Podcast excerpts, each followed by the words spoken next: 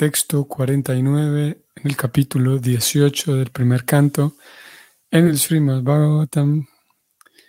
Continuamos y bienvenidos.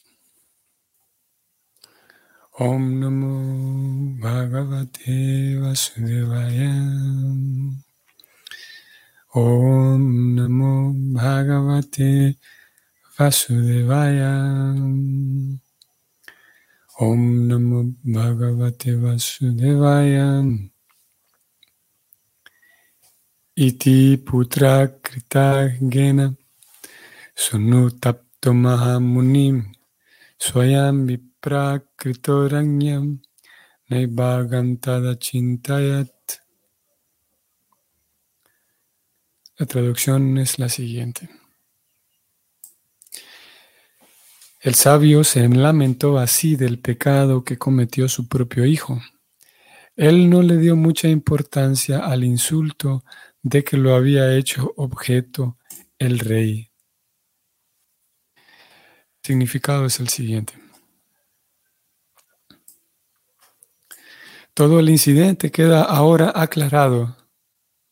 Que Maharaj Pariksit enguirnaldara al sabio con una serpiente muerta no era en absoluto una ofensa muy seria, pero que Sringi maldijera al rey sí lo era. La ofensa seria la había hecho únicamente un niño tonto. En consecuencia merecía que el Señor Supremo lo perdonara, aunque no era posible librarse de la reacción pecaminosa. A Maharaj Pariksit tampoco le importó la maldición de que lo había hecho objeto un brahmana tonto. Por el contrario, sacó pleno provecho de la difícil situación y por la gran voluntad del Señor, Maharaj Pariksit logró la máxima perfección de la vida a través de la gracia de Srila Shukadeva Goswami. En realidad eso era lo que el Señor deseaba y Maharaj Pariksit Rishi Shamika y su hijo Sringi contribuyeron todos a que se cumpliera el deseo del Señor. Así que ninguno de ellos fue puesto en dificultades, porque todo se hizo en relación con la persona suprema. Fin del significado. Bien, vean que ayer hablábamos de la tolerancia. Y hubo un par de temas, un par de, de Sí, de asteriscos allí que nos quedaron fuera. Hoy también podemos, preocupada, señala aquí el, asunto de cómo era una, mm, era la voluntad del Señor, algo que ya lo leímos hace cuántos versos atrás. Preocupada habla de cómo por la gracia del Señor, era la, la gran voluntad del Señor, Preocupada lo llama, la gran voluntad del Señor y Parixit logró sacar provecho de ello. Preocupada señala incluso como eh, interesante aquí como él pone, vamos a ver, hace una lista de los tres personajes involucrados. Aquí está. Y preocupada dice, en realidad, eso era lo que el Señor deseaba. ¿Qué era lo que el Señor deseaba? Que Maharaj Pariksit lograra la máxima perfección de la vida. Eso era lo que el Señor deseaba. Y esa máxima perfección de la vida, Él la logró a través de la gracia de Srila Sukadeva Goswami. Aquí vemos aparecer el principio del maestro espiritual, de cómo sabemos, sabremos incluso ya hasta llegando ya al final de este capítulo 18. Este es el verso penúltimo, mañana leemos el verso final. Y habiendo llegado casi al final del capítulo, del canto primero, sabremos que, sabremos que el, todo el servicio devocional eh, consiste en agradar a Krishna y todo es a través de la gracia del Maestro Espiritual. Y sabemos que la importancia, la gran importancia que el servicio devocional y el sistema del Bhakti le, le da al Maestro Espiritual y es el principio también, podemos, mm, em, podríamos hacer una comparación, no, muy poco formal, para nada una comparación así con, bastante rigor en cuanto al estudio de las escrituras y en cuanto a la teología en sí. Pero lo vemos, por ejemplo, a Jesucristo, al Señor Jesucristo diciéndole a, algunas personas, no sé si esto lo dijo directamente a sus doce apóstoles o a alguien más, pero cuando él señalaba que nadie puede ir al Padre si no es por mí, viendo y comprendiendo el principio del maestro espiritual como lo presenta el Bhakti, podemos, como digo, inferir que él estaba haciendo referencia al mismo principio de que es a través de la gracia del maestro espiritual que se llega a, conquistar a Dios, digamos. Eh, claro que con el paso del tiempo, eh, más adelante, y se, se se toma de una manera distinta. Como digo, yo no soy una autoridad en realidad ni, ni un conocedor de la teología cristiana como para, para afirmar con propiedad y aseverar con propiedad eh, o una interpretación como la que en este momento me estoy atreviendo a hacer. Como digo, es algo más informal. Eh, porque con el paso del tiempo entonces se, transmite de cierta manera a tal punto que llega a nosotros esa, esa afirmación hecha por él, llega a nosotros, a, la actualidad hoy por hoy, con la idea de que si alguien no es cristiano, entonces no puede llegar al cielo. Y es, es una de las, de las mm, características del cristianismo, de que alguien, de que se necesita para ganar la gracia del Padre, se necesita técnicamente ser cristiano. Posiblemente hayan algunas, eh, posiblemente, como digo aquí, no conozco suficiente del tema, posiblemente hayan algunas mm, corrientes del cristianismo o, algunos movimientos dentro del cristianismo que, que si abren la puerta para que otras, otra religión, para aceptar a otras religiones, eso no lo sé. Sin embargo, sí es, es eh, muy presente dentro del cristianismo, católico y cristiano, aquello de que uno tiene que, eh, como ellos lo llaman, aceptar a Cristo, a Cristo, a Jesucristo, al Señor Jesucristo. y aceptarlo significa negar cualquier otra forma de religión, cualquier otra expresión de religión. En fin, el punto aquí es que es a través de la gracia del Maestro Espiritual, volviendo al tema del Bhakti, tema que sí conocemos, volviendo a la teología del Bhakti, que esa sí la conocemos y podemos hablar sí con propiedad, la, teología y el sistema de Bhakti Yoga indica que para ganar la gracia de Dios se, necesita, es, es un requisito ganarse la gracia del maestro espiritual. Y gracias a Dios, como lo decimos comúnmente, qué bueno que es así, qué bueno que es a través de la gracia del maestro espiritual porque al, apreciar el maestro espiritual podemos ver una personalidad inspiradora, una persona que inspira, que transmite.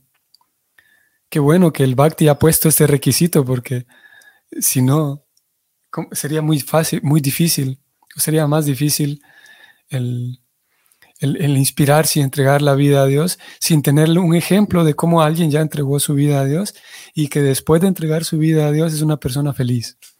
Como digo, qué bueno que es así, porque el, ejemplo del maestro espiritual es que es alguien que, que, ha entregado su vida a Dios, que confía en Dios, que, que sí, que se entregó a Dios y que al mismo tiempo es una persona feliz, es una persona plena, es una persona eh, eh, eh, satisfecha.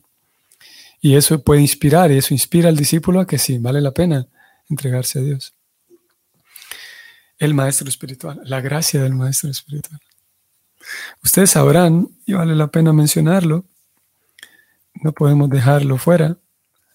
Hace unos días cuando hablábamos de, lo hemos mencionado en varias ocasiones, cuando las escrituras hablan del maestro espiritual, eso incluye a o cuando hablan de los devotos, eso incluye a las mujeres también.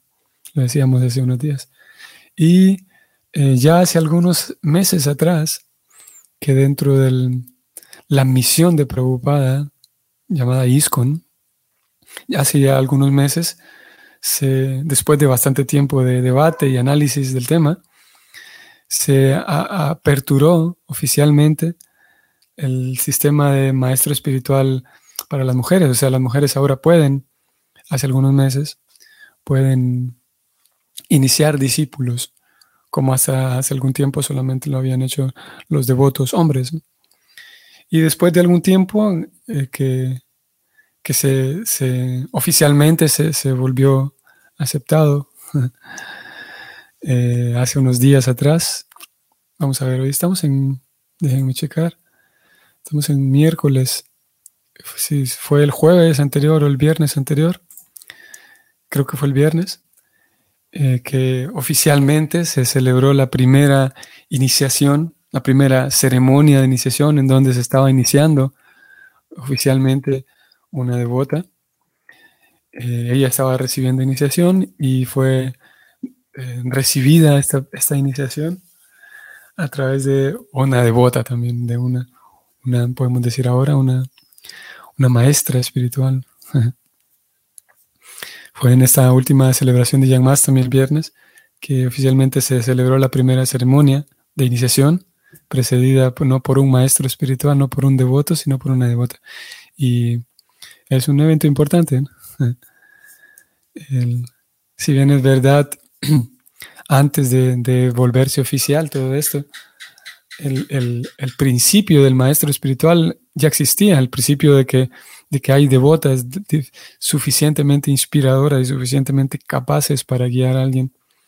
Eso ya existía, obviamente, pero ahora, como digo, dentro de la misión de Prabhupada, dentro de ISKCON, es hace meses atrás que se volvió oficial y hace una semana atrás que se celebró la primera ceremonia eh, oficiada por, eh, en, la cual una devota estaba ofreciendo primera iniciación a otra devota. Bien, entonces volvemos aquí al tema. Eh, Krishna entonces menciona que por la gracia del Señor, por la gran voluntad del Señor, eh, él quería que Maharaj Pariksit lograra la perfección de la vida a través de la gracia del, maestro espiritual, que es Shukadeva Goswami. Lo vamos a ver aparecer un poco más adelante. Déjenme ver si lo vamos a ver aparecer en el próximo capítulo. Mm, creo que el el siguiente capítulo ya es correcto. Vean que en el capítulo 19, que primero Dios vamos a iniciar con este capítulo el sábado, pasado mañana. El título es La aparición de Sukadeva Goswami. ¿Y quién es Sukadeva Goswami? Este cuarto personaje mencionado en, en este significado de hoy. Sukadeva Goswami es a través de la gracia de, de Sukadeva Goswami, o sea, el maestro espiritual de Pariksit, que Pariksit entonces alcanza la perfección de la vida, logra la perfección de la vida, la máxima perfección de la vida. Entonces más abajo, Prabhupada dice que en realidad eso era lo que el Señor deseaba. Eh, todo esto fue una puesta en escena para beneficiar a su devoto, Pariksit. Y Prabhupada dice, aquí incluye a los tres personajes, en realidad, Pariksit Maharaj, Shamika Rishi y su hijo, incluso el niño, dice Prabhupada, contribuyeron todos a, que se cumpliera el deseo del Señor. Ninguno de ellos fue puesto en dificultades porque todo se hizo en relación con la persona suprema.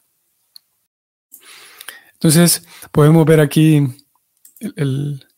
la visión panorámica bastante abarcativa, pues, la visión muy amplia, que Prabhupada nos, comparte esa visión para que alcancemos a, apreciarla nosotros también, por si se nos había escapado. Y esa visión dice que en realidad todo forma parte del plan del Señor. Incluso el niño, el niño Siringi, que Prabhupada lo ha venido ha venido usando diferentes adjetivos para el niño Seringi. Ayer decía el tonto niño Seringi, eh, el, niño sin cultura, el niño inexperto. Usó diferentes, se refirió a él de diferentes maneras. Preocupada dice aquí, en realidad él también estaba contribuyendo a que se cumpliera el deseo del Señor.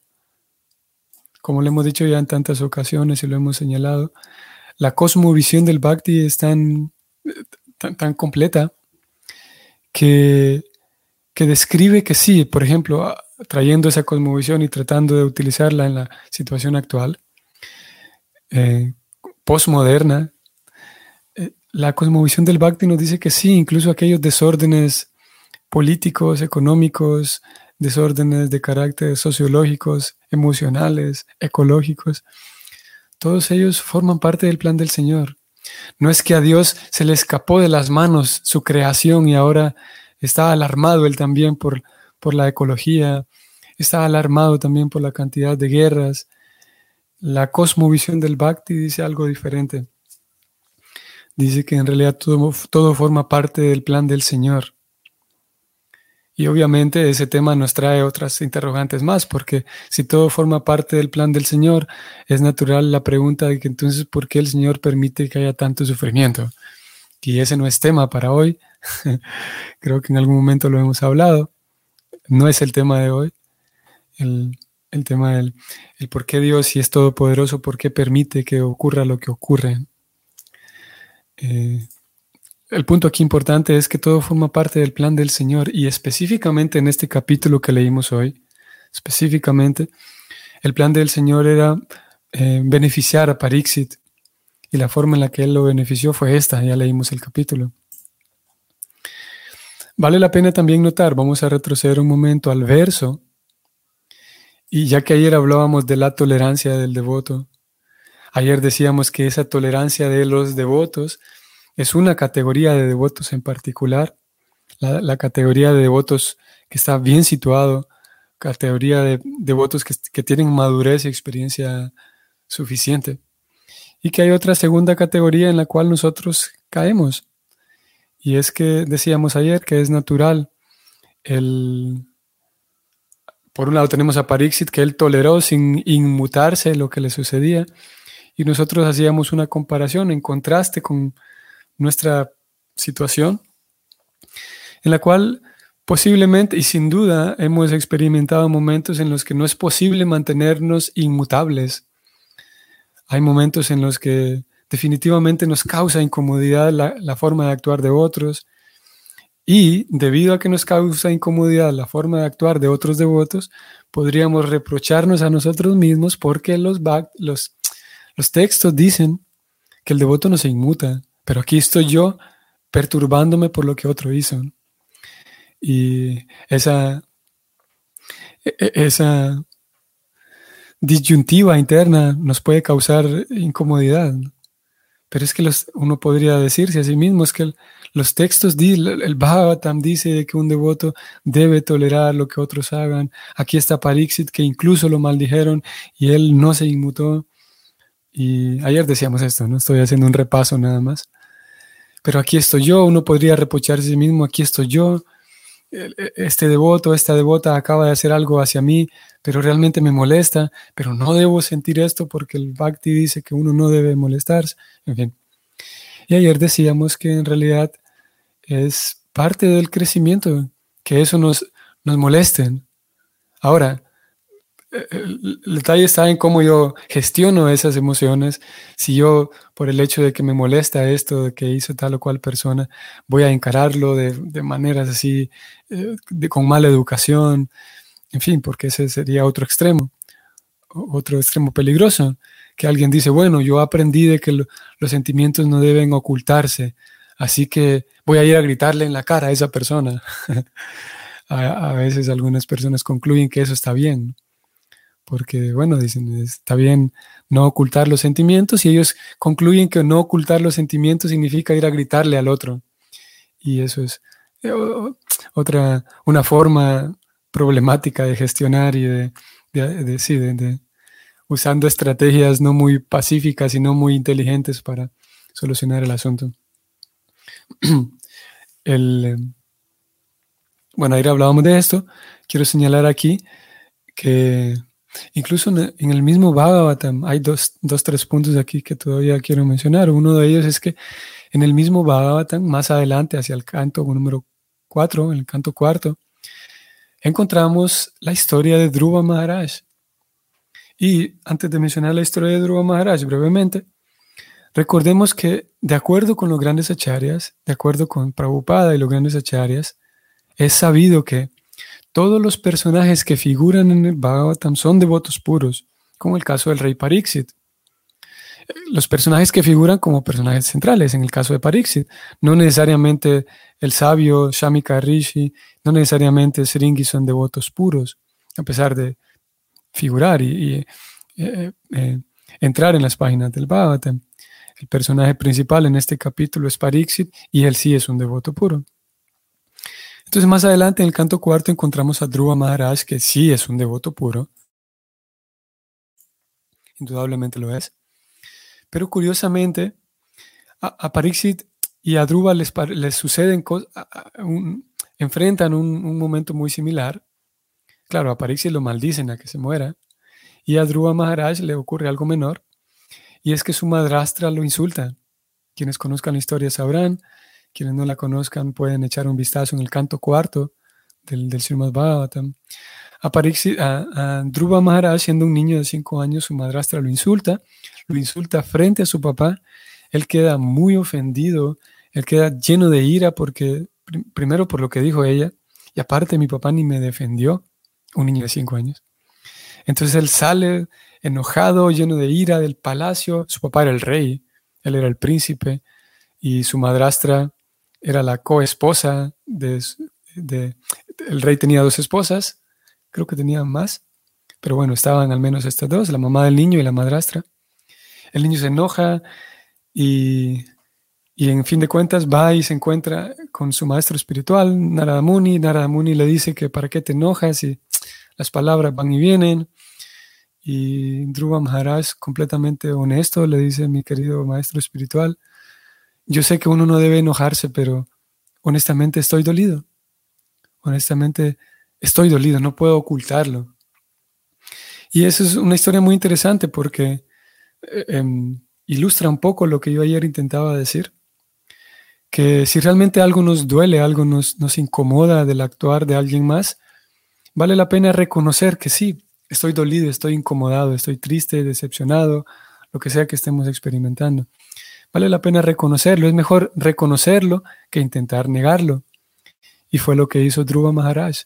Incluso con su maestro espiritual, Dhruva Maharaj le dice, mi querido maestro espiritual, la verdad es que yo sé que lo mejor es tolerar, pero mi corazón está dolido, no, no puedo negarlo.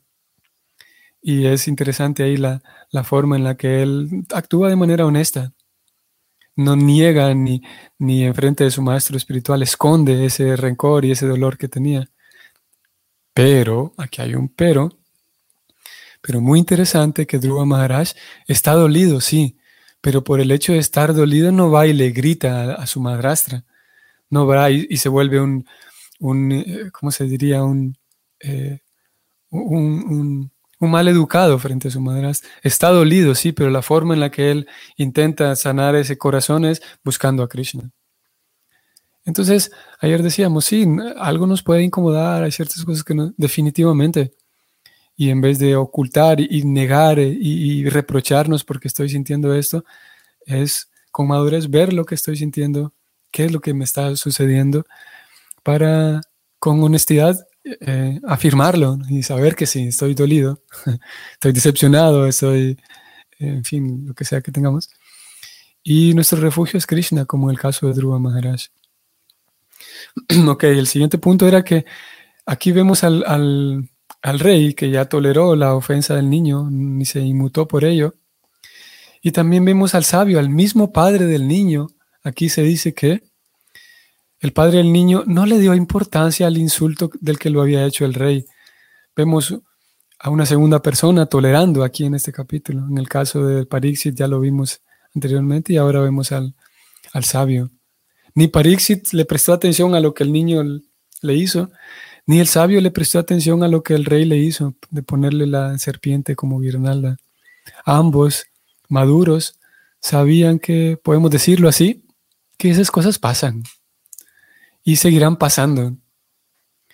Nosotros podemos tener en mente para una reflexión de carácter práctico, podemos tener en mente que ese tipo de cosas seguirán ocurriendo y que es una visión así muy idílica y muy, en un sentido es maya, podemos decir, en un sentido, es maya esperar que no ocurran ese tipo de, malos entendidos y inconvenientes, sí, malos entendidos principalmente, incluso dentro de las comunidades devocionales, porque forma parte del mundo material, los malos entendidos.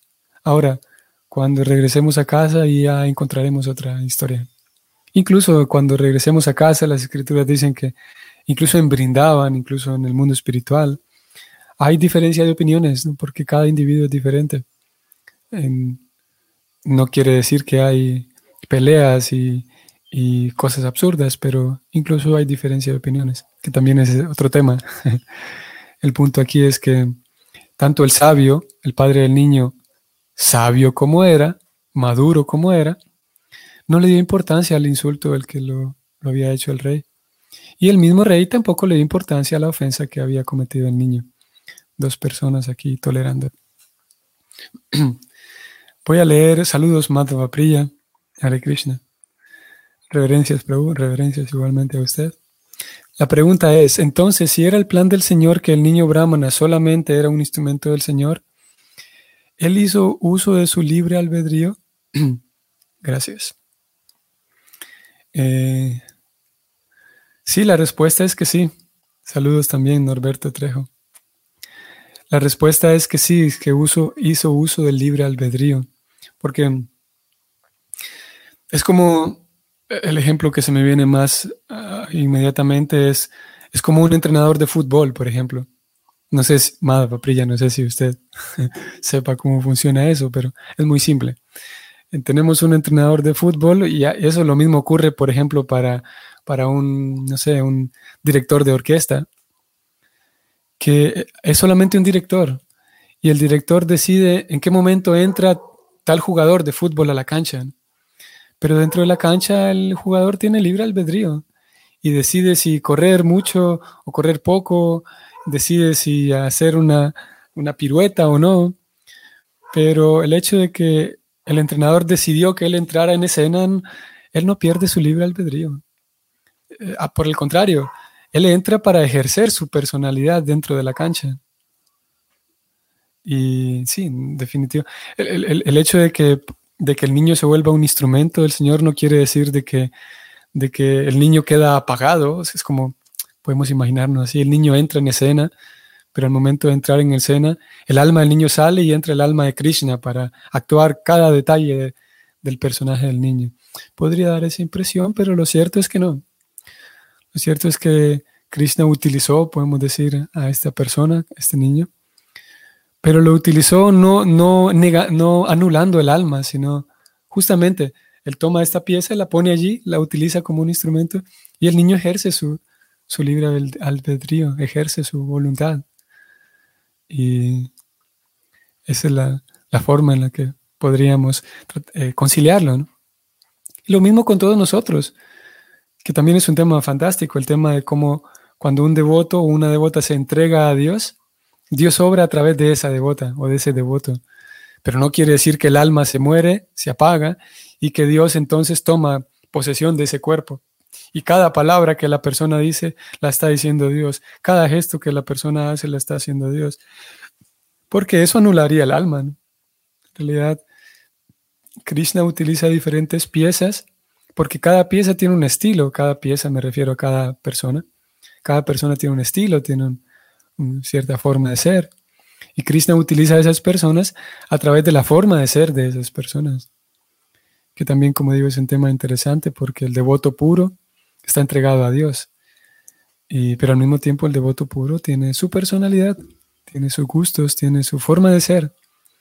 Si no tuviera esa forma de ser, pues sería nuestra filosofía impersonalista, de que cada quien se entrega a Krishna, pero cuando se entrega deja de existir, porque Krishna es el que habla a través de él, Krishna es el que camina a través de él. Y Krishna lo que quiere no es que cada alma quede anulada en el acto de entregarse, sino al contrario. Cuando uno se entrega, ejerce su personalidad, ejerce sus gustos, sus, y como digo, es un tema interesante porque a algunas personas les causa demasiado ruido, porque claro, cuando uno tiene gustos puede dar la impresión de que los gustos son del ego falso. Por lo tanto, si yo me entrego voy a dejar de tener ego falso, por lo tanto voy a dejar de tener gustos, alguien podría decir. Pero lo cierto es que el Bhakti dice una cosa contraria. Cuando me entrego, ejerzo mi personalidad, porque cada alma tiene ya una personalidad distinta. Y el libre albedrío sigue actuando incluso cuando el Señor utiliza a las personas como instrumentos, tal como un entrenador de fútbol, tal como un, como un director de orquesta, tal como un director de escena. La persona sigue usando su libre albedrío, pero el director lo pone en esa escena nada más. Muy bien, aquí nos vamos a detener hoy. Mañana entonces eh, nos vemos para darle fin a este capítulo 18. a, mí realmente me emociona el hecho de acercarnos al último capítulo de este primer canto. Y en este último capítulo vamos a ver, eh, bueno, me adelanto un poco porque este es tema para mañana, pero me emociona porque vemos, vamos a ver el cierre de toda una historia que tiene que ver con Parixit. Mañana entonces nos vemos para... Y bueno, que tengan entonces un bonito día y hasta mañana. Hare, Krishna.